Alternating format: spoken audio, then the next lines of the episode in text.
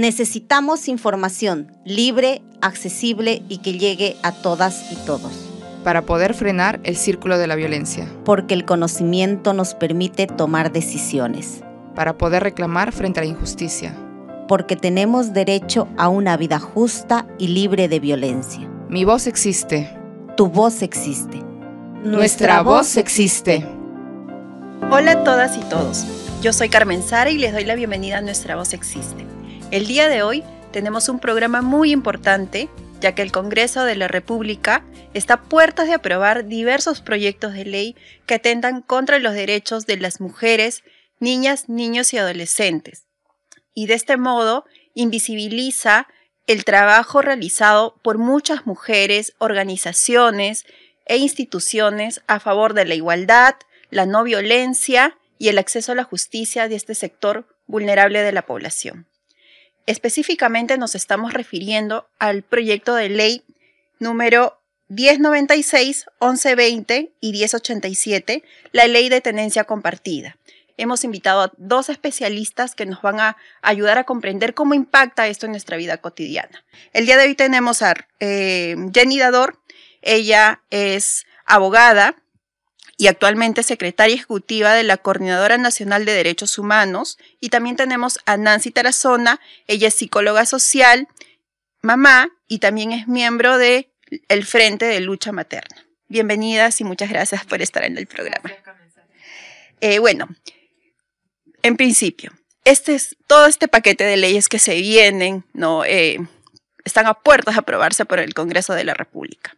¿Cómo afecta a las madres y a los hijos eh, este primer proyecto de ley, la ley de tenencia compartida? ¿Cómo las afectaría en su vida cotidiana? Ok, mira, en términos jurídicos, eh, yo creo que lo y políticos, creo que lo primero que hay que mirar es de dónde proceden estos proyectos, ¿no? De qué bancadas proceden estos proyectos. Eso también nos da una idea cuál es la orientación eh, ideológica de las personas que están detrás de esto, eh, cuál, ha sido su, cuál ha sido parte de su historia, y en muchos de ellos vamos a encontrar al señor Aguinaga, que justamente está procesado por los delitos de esterilizaciones forzadas, vamos a encontrar a miembros de Renovación, ¿no? de Renovación Nacional, del Partido Renovación Nacional, y yo creo que ahí hay que hacer una advertencia también, porque es uno de los candidatos que hoy en día, por ejemplo, va con eh, mayores posibilidades de ser alcalde de Lima, ¿no? Entonces hay que advertir también a la ciudadanía. Entonces, eh, eso es en términos políticos. En términos jurídicos, la propuesta de la tenencia compartida, bueno, cuando uno la menciona, pues eh, suena bonito, ¿no? Hasta romántico, pero eh, es peligrosa en el sentido en que no se evalúa la realidad social del país, social, económica, y además no se toman en cuenta los derechos de los niños, niñas y adolescentes. Una de las cosas que eh, estamos obligados, no solo por la Convención de los Derechos del Niño y por el propio Código, ¿no? sino también por recomendaciones específicas y por una ley especial, es que toda norma que involucre a un niño, niña o adolescente tiene que pasar por el análisis del interés superior del niño, niña y adolescente. ¿ya? Incluso esa norma te dice cómo tienes que analizarlo en el campo de la salud, en el campo de la justicia, en el campo de la educación, etcétera. Entonces hay un conjunto de mecanismos para que tú mires, porque todos hablamos siempre del interés superior del niño, la niña y el adolescente, pero ¿en qué se concreta? ¿Ya? El ejercicio para mirar en qué se concreta o cómo aterriza este interés superior del niño, la niña y el adolescente tiene que ver con que yo lo pongo, por decirte, en una plantilla y digo, si tomo este camino de la tenencia compartida, ¿cuántos derechos de estos niños voy a realizar? Uno, dos, tres, y en qué dimensiones. Si tomo esta otra ruta, esta otra medida, ¿cuáles son? ¿No? Entonces, ese ejercicio no se ha hecho, ¿no? Y la discusión se ha centrado en si el padre, la madre, en quién tiene más derecho, en qué pobrecito el padre, en qué si no ve, etcétera. Eso por un lado, ¿no? No se ha tomado en cuenta en sí los derechos de los niños, niñas y adolescentes.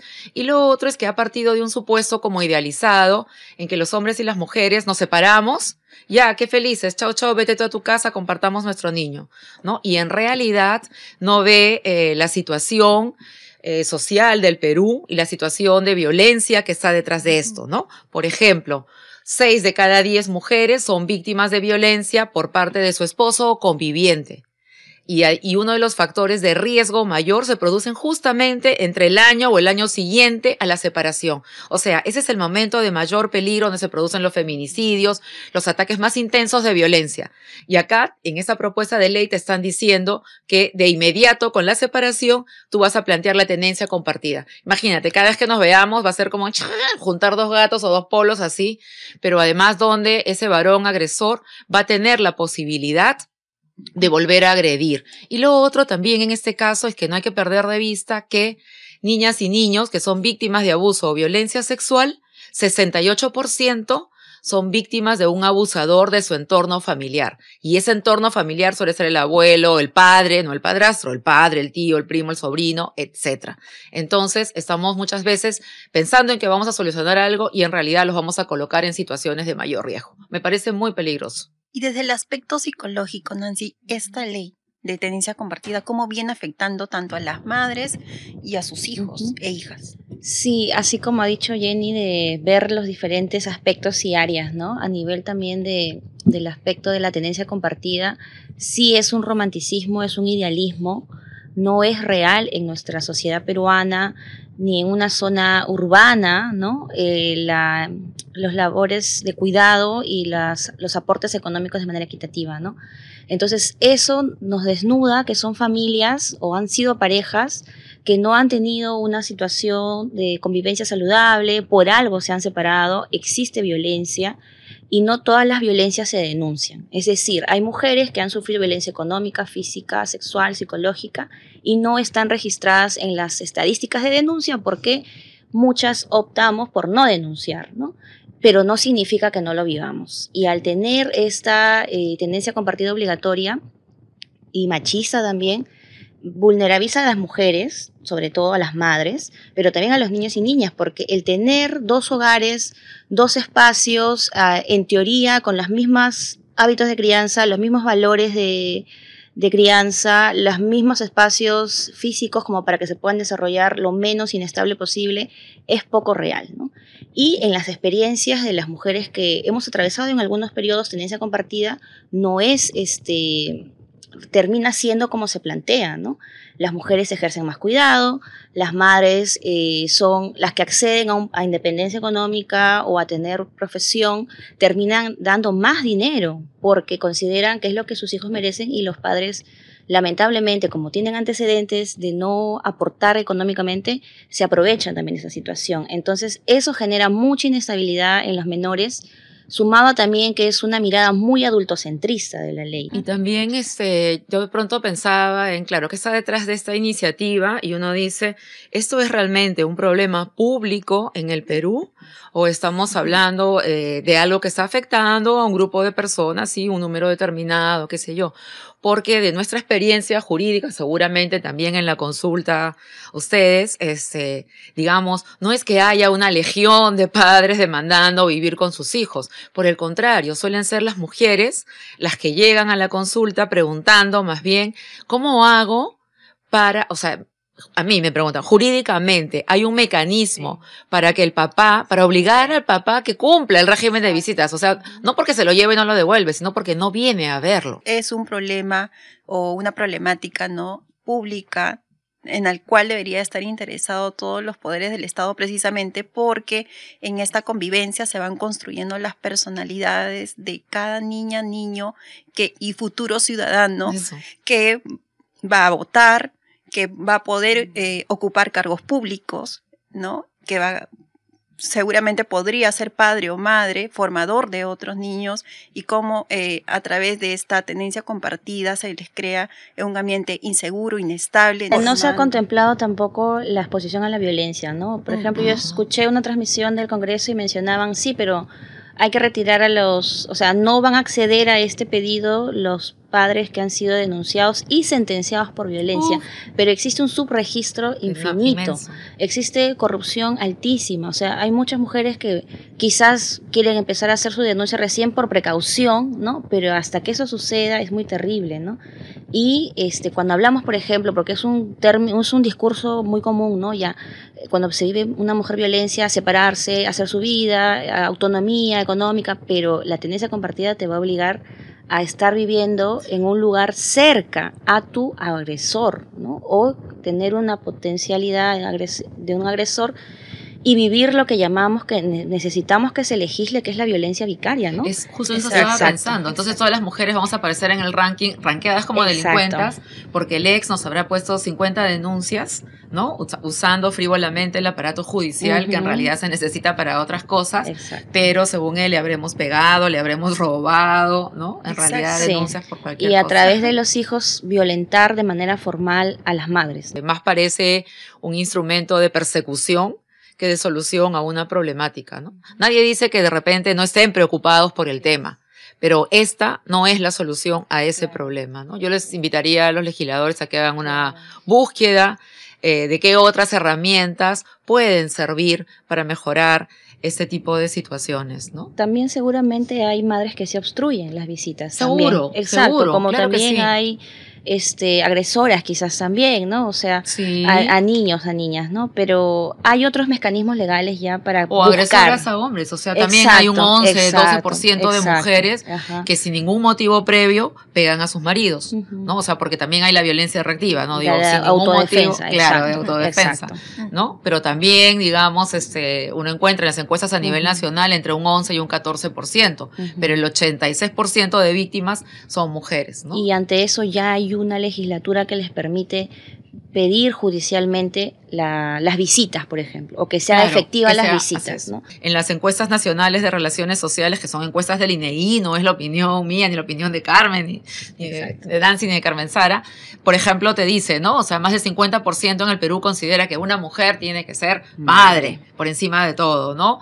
Este, luego, eh, esposa, y por último, realizar sus sueños. Y en ese por último es donde entra tu trabajo, tu estudio, ¿no? Todas otras cosas. Entonces, digamos como que tienes que ser una madre abnegada, sufrida, sacrificada, arrastrada, para que eh, calces en eso, ¿no? Y de esa manera vas a ser evaluada, o sea, por el sujeto, que, el cual te va a llevar a la conciliación o a lo que sea para encontrar el, para, para la tendencia compartida, o el juez que te va a evaluar, ¿no? Entonces también sobre qué imaginarios sociales de maternidad con qué imaginarios sociales de maternidad están midiendo nuestros comportamientos y de esa manera se van a pronunciar en estos casos de las tenencias, ¿no? o del registro de, obstructoras, ¿no? Nadie me, ¿por qué obstruye? O sea, atrás de por qué obstruye hay una razón. Obviamente habrán algunas que efectivamente lo hacen. Exacto. Pero no es la mayoría. De no, es la, mayoría. No es la mayoría. Y este, esto de que también al tener este tipo de iniciativas este, legislativas, ¿no? Se, desconoce que los menores y las menores van a tener que pasar por evaluaciones psicológicas, físicas. Entonces, nosotras que acompañamos víctimas de violencia, las que trabajamos a la prevención y la atención de la violencia de género, sabemos que es muy desgastante para una mujer adulta, incluso hablar de la violencia económica, hablar de la violencia psicológica, que terminan siendo que como las más superficiales y las que se puede manejar mejor. Pero es exponer a que las menores, los adolescentes, estén expuestas a evaluaciones en el Ministerio Público, que puedan pasar quizás por la UPE o que tengan que estar, exacto, ¿no? O, que se levante sospechas sobre violencia sexual y que tengan que ser revisadas físicamente o que tengan que destinar tiempo de su vida que pueden estudiar, jugar, dormir, lo que quieran los niños y niñas quieran hacer a tener que ir a, un sinnúmero de citas. Y eso ya lo viven de por sí este, los niños y niñas que han pasado violencia o que sus madres pasan violencia y dicen, yo no solo soy la violentada por mi pareja, también mis hijitos, ¿no? Ya, pero entonces sus hijitos tienen que pasar por todo el paquete de atenciones que es muy estigmatizante y es agotador emocional. Respecto a la ley número 904, ya ha sido promulgada, ya ha sido aprobada y supuestamente impulsa ¿no? el material educativo. ¿Qué se entiende eh, por la calidad de los materiales educativos y también eh, qué pasaría con la intervención de los padres en esta evaluación y no qué perfil o qué grupos están detrás de esta impulsando ¿no? este proyecto, bueno, impulsando este proyecto de ley que también ya ha sido aprobado. En principio, señalar que está rigiendo lo que es educación pública ¿sí? Entonces estamos hablando de 6 millones aproximadamente de niñas, niños y adolescentes sobre los cuales tendría impacto, ¿no? Entonces de allí también ya está marcando una diferenciación. O sea, hay determinados niños, niñas y adolescentes que van a escuelas privadas que pueden recibir sí los materiales últimos, eh, pensamiento crítico, diversas corrientes, y ellos pueden decidir y formarse críticamente. Los que están en la escuela pública más o menos como que los estamos condenando a que sean, ¿no? Que caminen así derechitos en lo que se les, en lo que ese conjunto de padres o madres de esas asociaciones que están ya inscritas y que son mayoritariamente las que están asociadas a determinados grupos religiosos más extremos, ¿no? Más pegados al fundamentalismo. Acá hay cuestionamientos en el sentido, a veces pareciera que la disputa es entre los padres, madres y el Estado. Y se olvidan que a quienes tienen el derecho a la educación son las niñas, niños y adolescentes y lo que un niño, niña y adolescente tiene que recibir en educación ya está más o menos establecido, o sea, en el sentido de desde la Convención de los Derechos del Niño, ¿qué le tienes tú que dar a un niño en educación? Tienes que darle las herramientas necesarias, ¿no? Para su participación en la vida, para que tome sus elecciones, para el ejercicio de su ciudadanía y para que ejerza el mayor número de derechos posibles que están en la Convención. Libertad, autonomía, opinión, pensamiento crítico, derecho a la información, acceso a la salud. Con tu intervención tú tienes que realizar el mayor número de derechos. Y en el caso del Estado, la Constitución misma, el artículo 14, le dice que tienes que dar tú en la educación básica. Tienes que enseñar derechos humanos, ¿no? No es que tienes que enseñar creacionismo, el mundo se inventó así, la gallina vino, el ángel bajó, etc. No, eso no es. Eso es un adicional.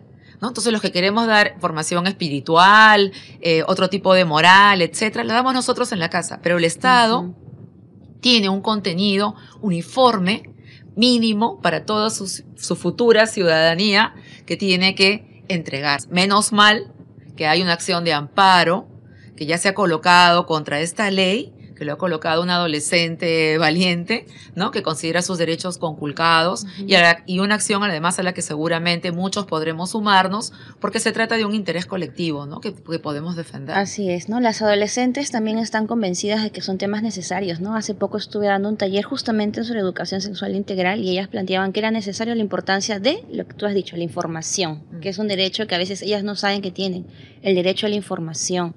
Lo otro, por supuesto que saben las problemáticas que su eh, etapa de vida enfrenta y saben lo importante que es la prevención, la información, el saber las consecuencias, el, tener un proyecto de vida. Entonces, esta ley, a pesar que pretende este, hablar de la calidad de los textos escolares, este, tiene detrás la agenda de los grupos fundamentalistas, porque son quienes se han reunido con estos legisladores, ¿no? Eh, a, anular el hablar de sexualidad. ¿no? Y ahí, por supuesto que hay muchos mitos, pero ya sabemos y muchas este, mujeres, este, familias, padres, niños, niñas saben que es muy importante hablar de las partes del cuerpo. Ya se ha dicho bastante que es de acuerdo a la etapa, a la, etapa. Muchas docentes están muy comprometidas, muchos docentes en hablar también estos temas porque saben que ellos, ellas, cuando el niño o la niña llega al colegio, es a ellas a quien les va a contar mi mamá se peleó con mi papá, estoy triste porque mi perrito se murió y llegan así a los relatos de abuso sexual. Y lo otro que yo quería también mencionar, además de lo que señala Nancy, de los peligros, porque este control que se pretende sobre la educación sexual integral o sobre las currículas eh, con enfoque de género y enseñar a los chicos y a las chicas a vivir en igualdad. También en uno de los procesos de revisión de esta norma, antes que pues, se promulgara, se introdujo también el tema de historia. ¿no? Entonces también está o sea, ¿qué historia le vamos a contar a nuestras hijas e hijos?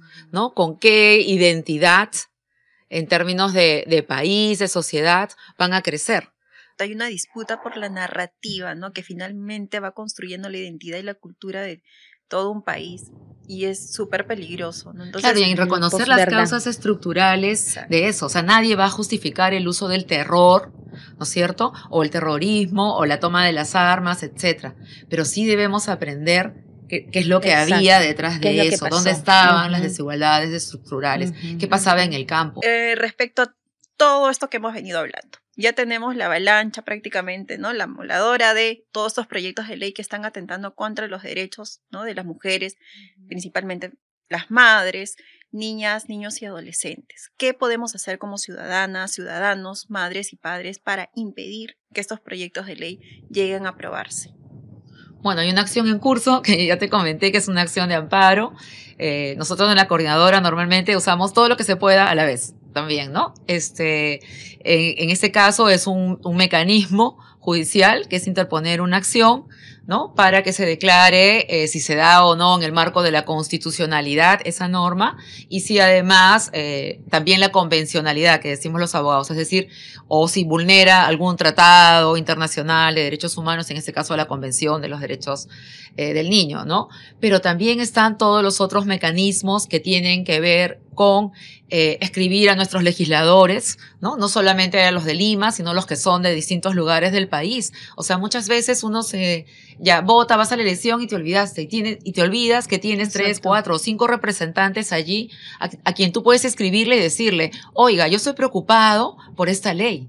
¿No? Y también eso no solamente podemos hacerlo los adultos, eso pueden hacerlo Así también es. los adolescentes, que además los adolescentes en la próxima elección van a votar. ¿no? Entonces son votos potenciales, porque como los legisladores suman, restan, dividen y multiplican, Así entonces es. son votos potenciales. Y acá advertir del último peligro que está ahorita dando vueltas por ahí, que es bajar la edad de responsabilidad penal a los Así 16 es. años, ¿no? Es decir, ahorita se les acaba de ocurrir que como hay mucha delincuencia, Exacto. inseguridad y hay niños que son sicarios, allá mejor que sean responsables Exacto. desde los 16 años, lo cual es un contrasentido, pero además es absurdo porque quieres que sea penalmente responsable, pero quieres controlar la educación sexual, que no sepa de sexo, que no sepa de esto, pero si mata va a ser culpable. O sea, Y, y los servicios que, este, que brindan atención, prevención a, por ejemplo, los SOAS, ¿no? Que Ajá. trabajan con infractores o con chicos que han estado cerca del delito, tienen poco presupuesto. Sí. Tienen que estar buscando dónde reunirse, buscando... cuando la evidencia científica Exacto, nos dice que eso sí funciona. Esos, son, esos sí Exacto. funcionan y esos son recuperables. Ya no, Exacto. pero chena, el cojo No. mamo, etcétera, esos ya, ya, ya, para allá, ahí Claro. nomás. Pero digamos, Exacto. estos chicos, justamente, eh, incluso abusadores sexuales, 21, 22, ve- con esos puedes trabajar y hay posibilidad de éxito para revertir. Sí, y este es importante también saber con por quiénes vamos a votar, ¿no? En estas elecciones municipales, porque así como a nivel nacional legislan y ocupan poder y colocan sus agendas de intereses, también en los gobiernos locales, los partidos que vemos, porque bueno, los vemos en la calle, los paneles en todo Lima, este, son los más conservadores, son los más corruptos, son los que menos están trabajando en el Congreso y son los que menos están pronunciando supuestamente bajo los lemas que ellos tienen en los carteles, ¿no? Igualdad, vivienda, derecho para todos, agua para todos, trabajo, educación, no sé. Entonces, un Sí. sinfín de promesas electorales eh, locales que debemos analizar si es que este realmente ese partido va a llegar al poder para hacer lo que está diciendo o va a hacer lo que su partido general hace a nivel nacional en micro, ¿no? Por ejemplo, en Caraballo nosotras estamos muy alertadas porque tenemos a Renovación Popular, tenemos al partido de Urresti y tenemos a otro partido que tampoco... Entonces es terrible porque nosotros hemos avanzado mucho en políticas locales de prevención de violencia y sabemos que eso va a pasar. Ya, hemos, ya estamos en un gobierno local de, de Alianza por el Progreso que no es abiertamente cristiano, este, Tiene fundamentalista, pero ha limitado a nivel local muchas iniciativas este, de ordenanzas municipales, ¿no? Y lo otro, hablar de esto con nuestros hijos e hijas, ¿no? Este, hablar de sexualidad no es malo, es este, necesario, es un componente más de la, de la vida del ser humano, inclusive desde compañeras este, cristianas, teólogas, es un don de la divinidad. Sí. Si, si somos este, imagen y semejanza de Dios, las creyentes, eh, la sexualidad es parte de la creación. Entonces no tiene nada de negativo. El hablar de eso es para prevenir, informarse, no tener desigualdad y discriminación como tú mencionas. Y hay que organizarnos también, así como de todos los frentes, ¿no? Y yo también coincido, justo hacíamos un análisis con unas amigas de esta bajada de la ley, porque vemos en otros países que quienes han defendido, por ejemplo en Chile, este, en otros lugares sus derechos son las escolares, son las adolescentes. No es gratuito que hayamos tenido una marcha multitudinaria en la Marcha del Orgullo y la mayoría eran jovencitos, adolescentes, muy alegres, eufóricos, porque consideran que eso está dado, ¿no? que la igualdad está por sentado. Lamentablemente ahora va a tocar que ellos también se organicen y luchen para poder defender los derechos que, que pueden perder y que son los principales que están perdiendo, ¿no? ¿Y hay algún tipo de, mm, no sé, organización quizás desde eh, sus colectivas y organizaciones que se esté impulsando algún tipo de plantón, manifestación por estos proyectos de ley en los próximos mm. días? Porque tengo entendido que el Pleno cierra el 15 de julio.